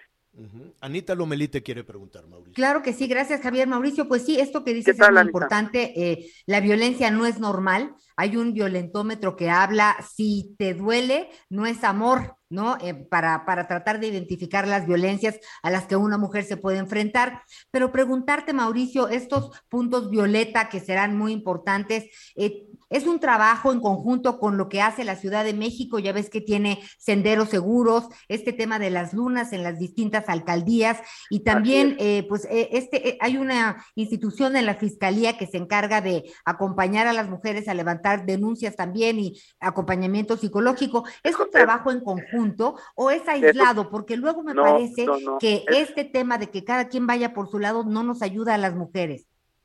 es un trabajo coordinado, no es no es aislado, no es paralelo. Lo que buscamos es que en toda la alcaldía haya 300 puntos en donde podamos recibir y ya canalizar con las instituciones del gobierno de la ciudad a las mujeres que son víctimas de violencia y darles el apoyo y que lo puedan identificar en las calles con el emblema de punto violeta y ahí podrán acudir. Vamos, y, y es, es importante que, el- que conozcan dónde se, se ubican los puntos violetas de Miguel Hidalgo, también que utilicen la información que ahí se publican para prevenir la violencia. Oye, Nosotros en Miguel Hidalgo hemos puesto el énfasis en los programas sociales, primero para las mujeres. Todos nuestros programas sociales están enfocados en las mujeres. Sí, sí. Eh, te están preguntando que en, en ocasiones tener un apoyo este, legal o un apoyo médico cuesta. ¿Tiene que pagar algo las personas que se acerquen a estos módulos? No tienen que pagar nada. Y, y a partir de la próxima semana que lanzaremos el programa de, de, de apoyo contra la violencia, también apoyaremos económicamente a las mujeres que son víctimas de violencia. Y tenemos una, una, un- una, una oficina también para atender y asesorar y a las mujeres que son víctimas de violencia. O sea, no solamente es el primer contacto en el punto violeta para resguardar la seguridad inmediata, sino también todo el acompañamiento de la mano de las instituciones del gobierno de la ciudad. Nada paralelo, nada por nuestra cuenta, sino lo que tenemos que hacer es una labor complementaria. Nosotros meternos en las colonias lo más que se pueda para que las mujeres en todas las colonias tengan cerca un punto violeta en donde recurrir en caso de una emergencia. Te robo un minuto más, eh, Mauricio. Estamos No, con platicando con, muchísimo el gusto. alcalde de la Miguel Hidalgo, Mauricio Tabe. Mauricio, eh, como lo hemos, eh, como, como se está planteando, como se ha planteado incluso en diferentes eh, entidades, es que la mujer rompa esto, se salga, pida ayuda, se vaya a un albergue. ¿Por qué? ¿Por qué tiene que ser la mujer la que salga de casa? No tendría que ser así, de hecho ya hay una legislación para que tenga que ser el hombre, pero en el momento de la emergencia en que está en riesgo su vida y su integridad, eh, nosotros lo que estamos extendiendo son los puntos de apoyo para asesorarla, para que ellas Y cuenten que pueda volver a casa con seguridad. Exactamente. Exacto. Que lo- eso es lo importante, resguardar la, la seguridad, que se sientan tranquilas y que se sientan acompañadas y que no y que sepan que no están solas. En principio esto opera solo en la Miguel Hidalgo. En la Miguel Hidalgo. Eh, ya contamos con 69 puntos violeta, más de 150 personas que se capacitaron para atender estos Si una mujer vive en otra zona del área metropolitana, ¿la pueden asesorar? Nosotros podemos asesorar a cualquier persona que venga a estos puntos violeta o a nuestra ventanilla de atención a las mujeres. Pues qué buena noticia, Mauricio, en medio de una, de una situación tan compleja, porque si le sumamos entre el encierro, la pandemia y los procesos políticos, los procesos electorales, de pronto se enciman tantas cosas que, que van eh, eh, lesionando y que van lastimando y que van oscureciendo cada vez más, ¿no? La ruta para poder salir de la violencia. Así en es que, estos temas donde los gobiernos tenemos que sumar fuerzas. Yo lo que pienso es que en un mundo en donde se debate entre la guerra, la polarización entre eh, en la vida pública, lo que tenemos es que encontrar los temas que de verdad eh, en los que tenemos que hacer causa común para vencer la injusticia y, y en el caso de la violencia contra las mujeres, de la desigualdad entre hombres y mujeres, y yo creo que es un tema que nos es común para todos. Por eso en Miguel Hidalgo primero son las mujeres y en todos los programas sociales, eh, primero son las mujeres porque creemos que la principal desigualdad entre hombres y mujeres se debe a una responsabilidad que cargan muchas mujeres por un tema de roles de género y que consiste en hacerse cargo de las labores de cuidado.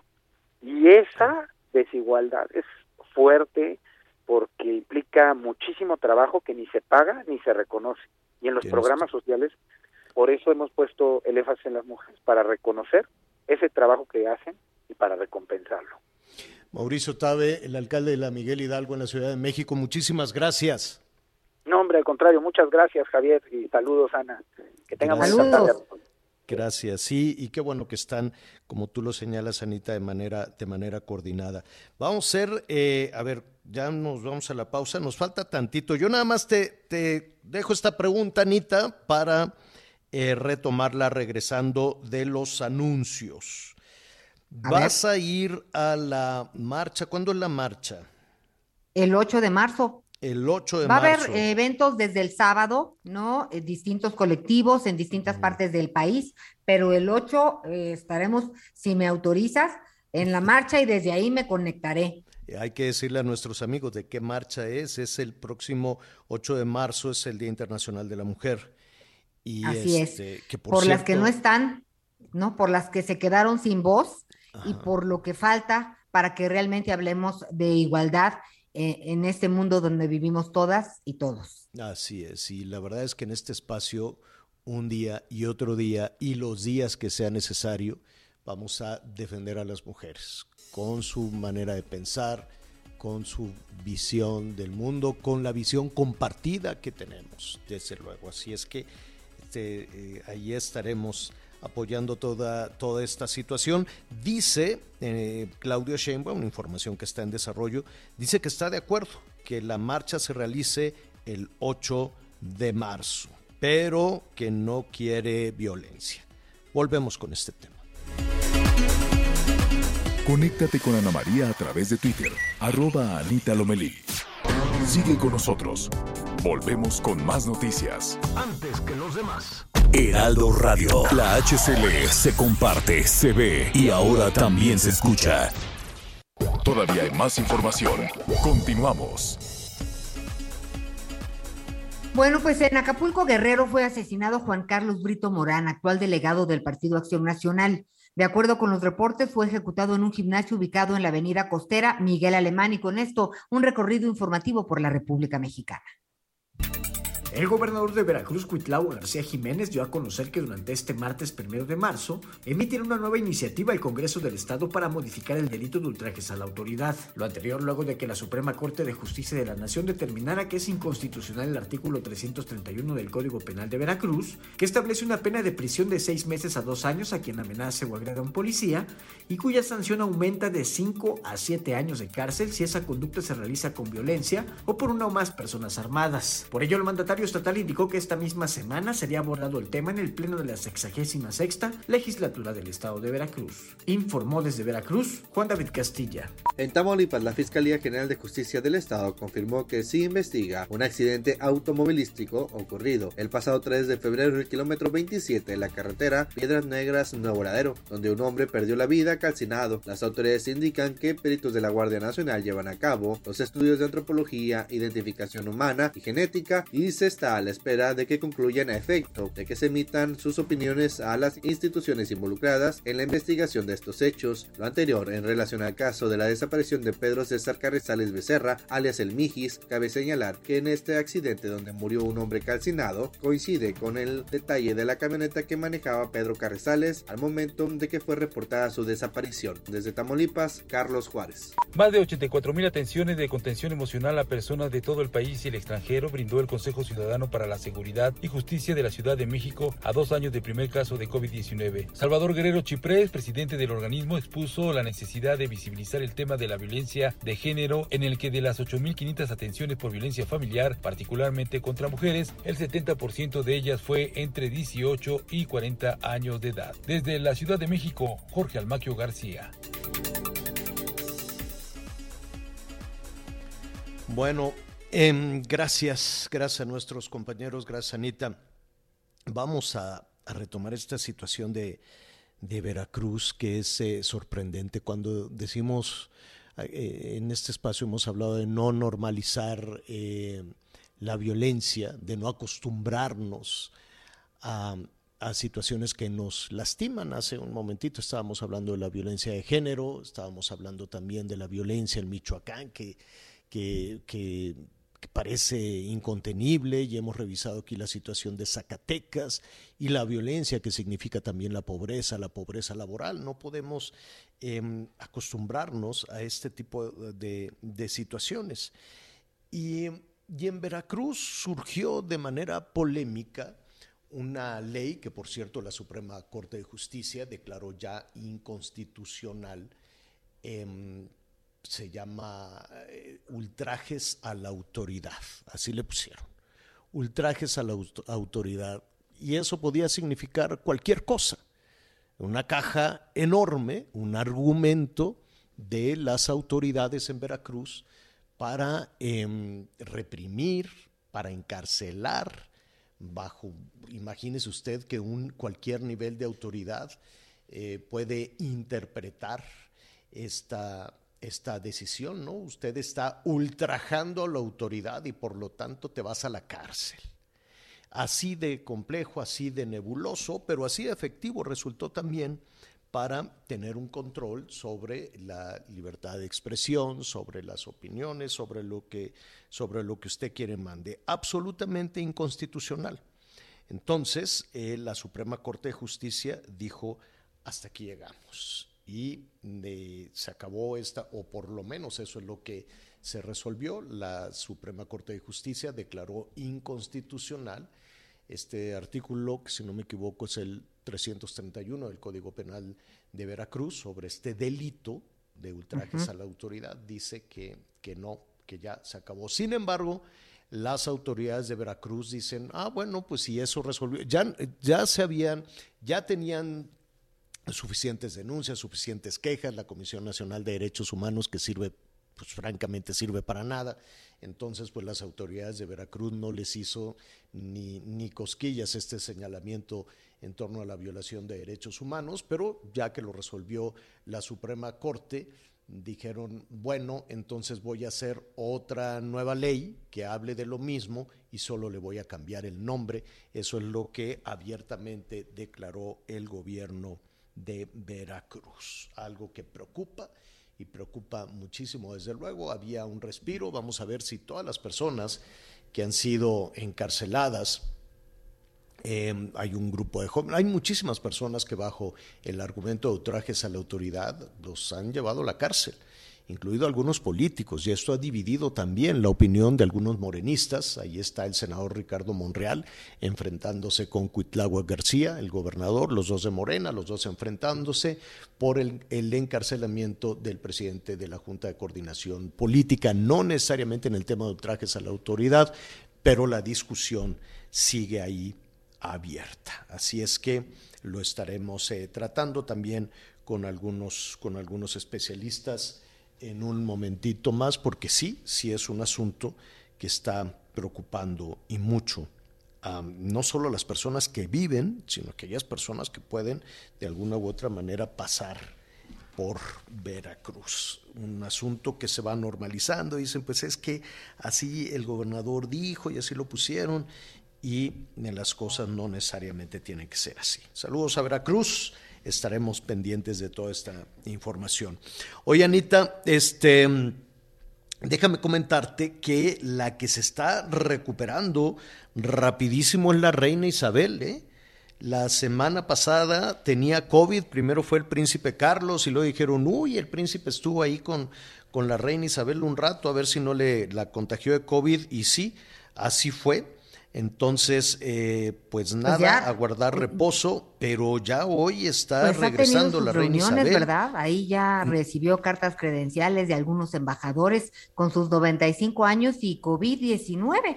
Oye, ojalá que no vea la, la película de Spencer, la, la verdad está horrible. Está horrible. ¿Cuál es la película- cuál es la película de Spencer? Como la bruja de todos los cuentos. A ver, tres, dos, vamos a recapitular, Anita. Está bien, está bien. Hay una película Ok, que se llama... Spencer. Ah, así se apellidaba Diana, ¿no? Diana, Diana Spencer era su nombre de soltera. Ah, ok. ¿Y entonces? Entonces, a la reina le dio algo cuando salió la serie The Crown, que habla de todo, cómo se manejan en, Ah, Pero en ahí la, tratan realeza muy y bien y se ve muy bien en la serie, muy guapa y muy... Muy guapa, muy, trabajadora, colocada, muy muy en diferente, su- pero con ¿no? todo y todo le, les raspó un poquito. Mm. Pero ahora con esta película, que la, la, la, la esencia, pues la pone, la cuenta el hermano de Diana Spencer, digo, es malísima, pero sí la ponen de veras como lo peor que hay en el planeta, insensible. Digo, es otro ángulo de contar una historia que solo ellos conocen. Pero pues qué bueno que se sienta tan optimista y que no le vayan a poner esa película, porque entonces sí. Pues este, que la a pongan, a ver, que se la que no sea como los políticos mexicanos que les esconden todo, ¿no? No, que no lo vean, no, que no- oiga, que escribieron en tal periódico, no, no se lo enseñen. Entonces, a los políticos mexicanos, a los gobernadores, yo me imagino que de presidente municipal para arriba, a todos les esconden la crítica para que no regañen a la gente. A mí me encantaría poder ver series en México, novelas, series, películas, lo que tú quieras y mandes, de la realidad actual. A mí me encantaría ver una versión, por ejemplo, pues del gobierno de Jalisco, el gobierno de Nuevo León, o la película que se llame La 4T, o una película que se llame Claudia. Imagínate, ¿no? Entonces, pues. Pues, sí eso deben de estar haciendo eso ya unos documentales, ¿no? no, no, no, no documentales, esos son aburridísimos. No, los documentales Ah, la oficiales biografía no no. autorizada, No, ¿tú no, no, quieres? no, no, una película dramatizada y que se cuente eh, diferentes puntos de vista de lo que está sucediendo en estos niveles de en estos niveles de gobierno. Entonces, pero no sucede como sucede en Inglaterra, ¿no? Se enoja la reina, pero pues este allí se ventilan muchísimas cosas con una gran libertad que si somos honestos todavía no alcanzamos en México, ¿no? Imagínate que saquen una, una serie en ese sentido, bueno, pues imagínate. Hace, hace un, ahorita, en, en un momento vamos a retomar sus opiniones, sus llamados telefónicos. Hace unos momentos estábamos hablando de esta decisión de la Suprema, de la Suprema Corte que invalida este delito muy difícil de entender, desde luego, pero que era una herramienta que tenía la autoridad en Veracruz, el delito de ultrajes a la autoridad. Y de cualquier forma el gobernador dijo, pues háganle como quieran, le voy a cambiar el nombre y voy de nuevo. Eh, vamos a platicar en este momento con Claudia De Buen, presidenta de la Barra Mexicana de Abogados, a quien le agradecemos muchísimo esta comunicación. Claudia, ¿cómo estás? Buenas tardes. Hola Javier y Ana María, buenas tardes, a sus órdenes. ¿Qué opinión te merece esta decisión de la Suprema Corte respecto No, bueno. a este delito? Perfecta. es una decisión excelente porque sí, la verdad es que este, este delito no tenía una definición clara de lo que estaba cubriendo, por eso los los este los ministros decían que eh, eh, no, no tenía taxatividad, no cumplía con el principio de taxatividad, porque justamente era era muy amplio el espectro que podía cumplir y era un arma muy peligrosa. En, Amplio y muy oscuro, ¿no? Porque dependía de la interpretación que podía tener desde un policía hasta una autoridad estatal, ¿no? Sí. Entonces podían sancionar a alguien incómodo por el simple hecho de que se oponía verbalmente a lo que el gobierno, por ejemplo, podía determinar y entonces era suficiente razón para para para este detenerlo de hasta dos años de prisión. Este, no me acuerdo cuántas eran, pero decía eh, prisión de seis meses a dos años, además de la multa.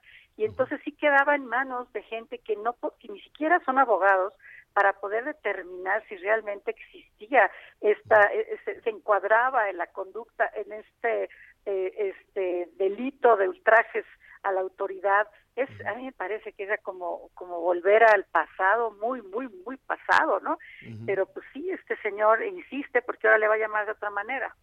Ahora, pero lo va a volver a presentar. El- el- la, la esencia, digamos que el, el germen, la, la idea original, eh, sería, no, no, no sé en dónde ubicarlo, sería una herramienta contra opositores, una herramienta de carácter Claro. política. No, claro, por supuesto, contra opositores o incómodos, aquellas personas que se manifiestan en- eh, públicamente y- y, digamos, ocupan las vías de comunicación porque se están manifestando pues en- y dicen algo en contra de la autoridad, pues suficiente razón para quitarlos. Y, eh, y bueno, eh, la verdad es que sí es un, sí es un delito que, digamos, que además lo- lo- se, está, se, se estaba inspirando a otros estados para ponerlo, ¿no?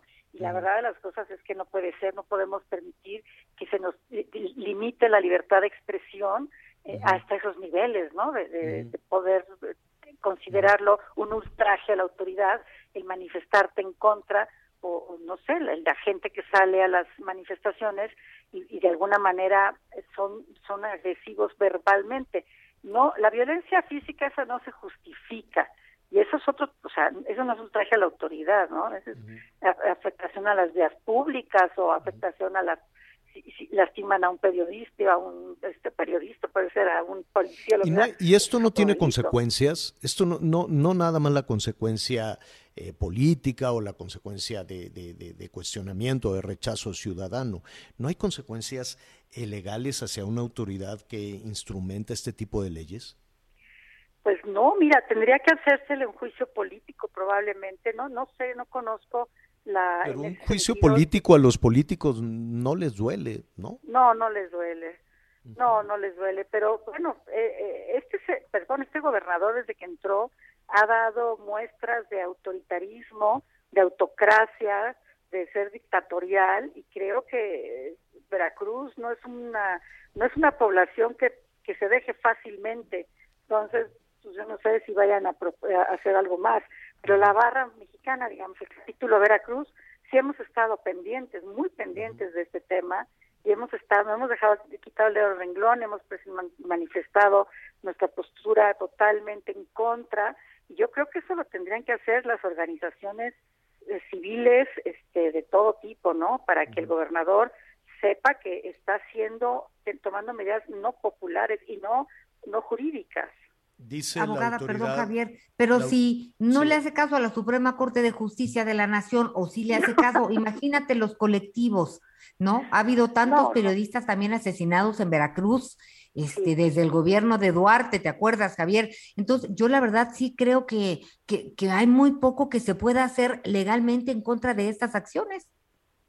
Mira, sí, yo, hay muy poco, pero bueno, habría que analizar cómo está la constitución del Estado para ver qué tipo de medidas se pudieran tomar o qué tipo de denuncias y ver, eh, porque la verdad es que esto sí merece, digo, yo sé que estoy metiéndome en camisa de once varas, pero sí merecería, ¿verdad?, que, el, este, que se tomaran providencias, porque esto es de verdad, es, es más bien es un ultraje a la, a la, a, la, a la sociedad, lo que este señor está pretendiendo hacer. Hay una hay un anuncio que ha- habrá que ver si si si se concreta por parte de las autoridades de Veracruz de que van de nuevo ahora con una una propuesta que se llamará agresión violenta. Pues sí, pero la agresión violenta está está tipificada en otro tipo de delitos. O sea, no tienen Dice agresión violenta contra las autoridades, que va a ser lo mismo pero cambiarle el nombre. Claro, por ultraje, ¿verdad? Es lo mismo.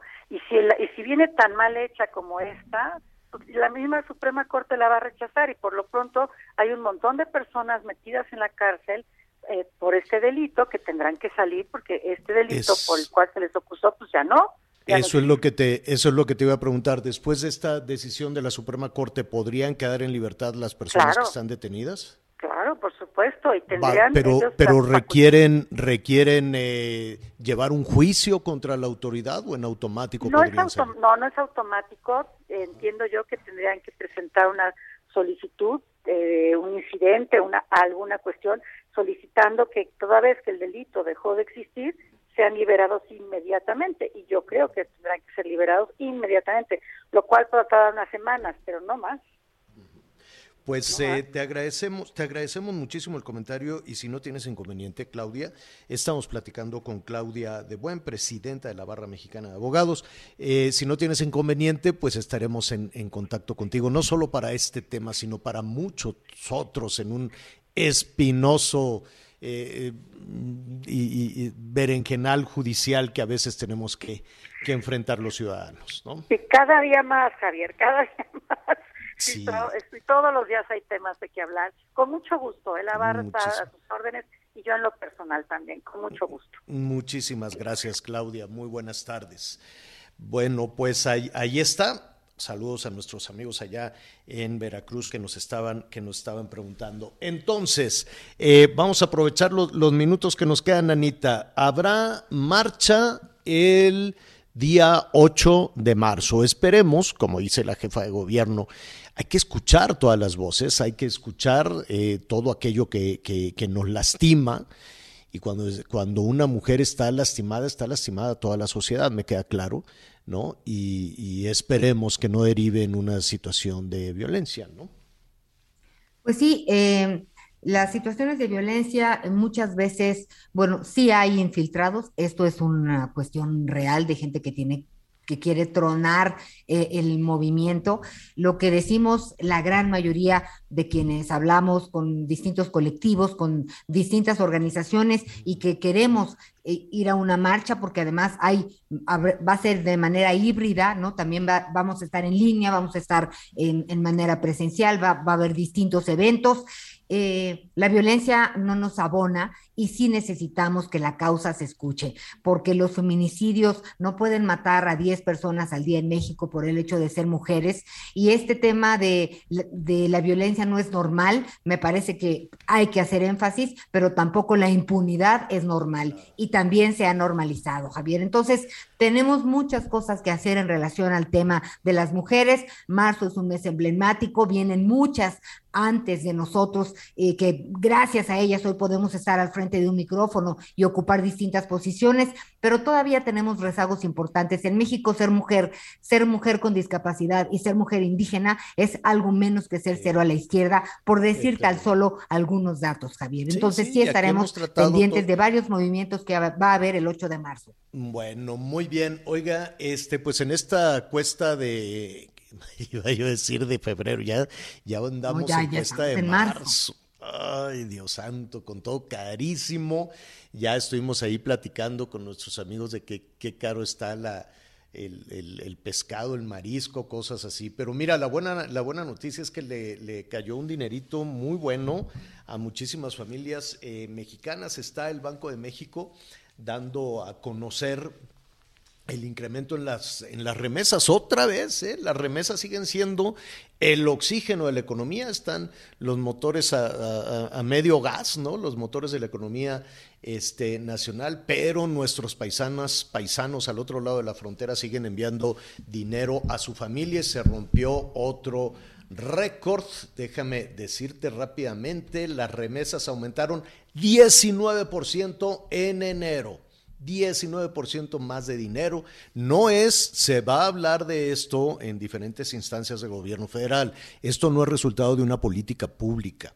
Yo creo que la gente de gobierno tendría que darse cuenta también de que toda esta mano de obra, todas estas mujeres, todos estos hombres tuvieron que batallar con polleros, vejaciones, maltratos, fueron expulsados por la violencia, fueron expulsados por la pobreza, llegaron allá a los Estados Unidos y producto de su trabajo nos están dando oxígeno en México. Son 3.930 millones de dólares. 3.930 millones de dólares, casi 20% eh, más respecto al año pasado, en enero, de dinero que se recibió y que es una muy buena noticia para todas las familias de, de estas mujeres, de estos hombres que se tuvieron que, que, se tuvieron que ir, es producto de, de su trabajo. Y también algo que, pues, que no gusta mucho, la gente está encontrando oportunidades para incrementar, es decir, la economía de los Estados Unidos se recupera, entonces el trabajo de nuestros paisanos al otro lado de la frontera también se recupera y mandan el dinero, las remesas que llegan de los Estados Unidos básicamente, ah, porque siempre el gobierno mexicano dice el exterior, se aplaude mucho desde diferentes instancias, pero no, no es resultado de una política pública, es resultado del esfuerzo, del trabajo de todos aquellos que, que tuvieron que dejar nuestro país. Bueno, pues eh, ya, ya, ya nos. Eh, Oye, vamos. Javier. Eh, Se va- aunado a lo que estabas diciendo, eh, digo, por un lado las remesas y ves que estabas hablando de los movimientos, de las marchas, pues hemos recibido, gracias a las personas que nos escuchan en distintas partes del país, en el Estado de México, en Sonora, porque eh, pues fíjate que mm, ya me mandaron aquí algunos boletines que di- dicen, paramos, marchamos y nos organizamos, ¿no? Qué Contra bien. las violencias machistas y el trabajo, trabajo Ma- ma- precario. mañana empezamos a organizar- más. ¿Qué te parece si mañana comenzamos a organizar por regiones y por estado cómo va a estar el 8 ¿Cómo de va a marzo? estar la cuestión? Rápidamente de acuerdo, pero sigue una reacción va- inmediata por la parte de las personas que nos escuchan. Muchas Oh. gracias. Gracias, gracias. Martín Orozco, el gobernador de Aguascalientes, adiós. Dice que se va, anuncia que ¿A se dónde? separa de la organización eh, de la Asociación de Gobiernos Estatales del PAN. Eh, dice que se, se- se separa de la asociación, deseo éxito a la asociación y por mi parte continuaré trabajando y dando resultados en Aguascalientes. Eh, habrá elecciones en Aguascalientes desde luego el 5 de junio, ¿no? Entonces deja la Asociación de Gobiernos Martín Estatales Orozco del PAN. Sandoval. Martín Orozco, Martín Orozco goberna- es gobernador de Aguascalientes, pero se va de la Asociación de Panistas. Vamos a, a ¿Puedo investigar qué es lo que rápido? está sucediendo. Pues nos quedan A lo 30 mejor anda segundos. buscando una embajada. No, no, no, pero sigue. go- Ah, para después del Ah, 5. es que ya ves que luego cómo Para operan, después del ¿no? 5 de junio. Ah, no Exacto. lo había pensado. Pues ya con eso de que no es mandan que a puro político, de a puro gobernador y puro a, a la a la esta ¿cómo se llama? Claudia Claudia Pavlovich. Pavlovich, ya le están pidiendo este le están poniendo peros también para que se vaya de cónsul allá en, en Barcelona. En fin. Veamos. Bueno, pues ahí está. No, de- sigue en el gobierno, ¿no? Se va de la Asociación de Gobiernos mesecitos más.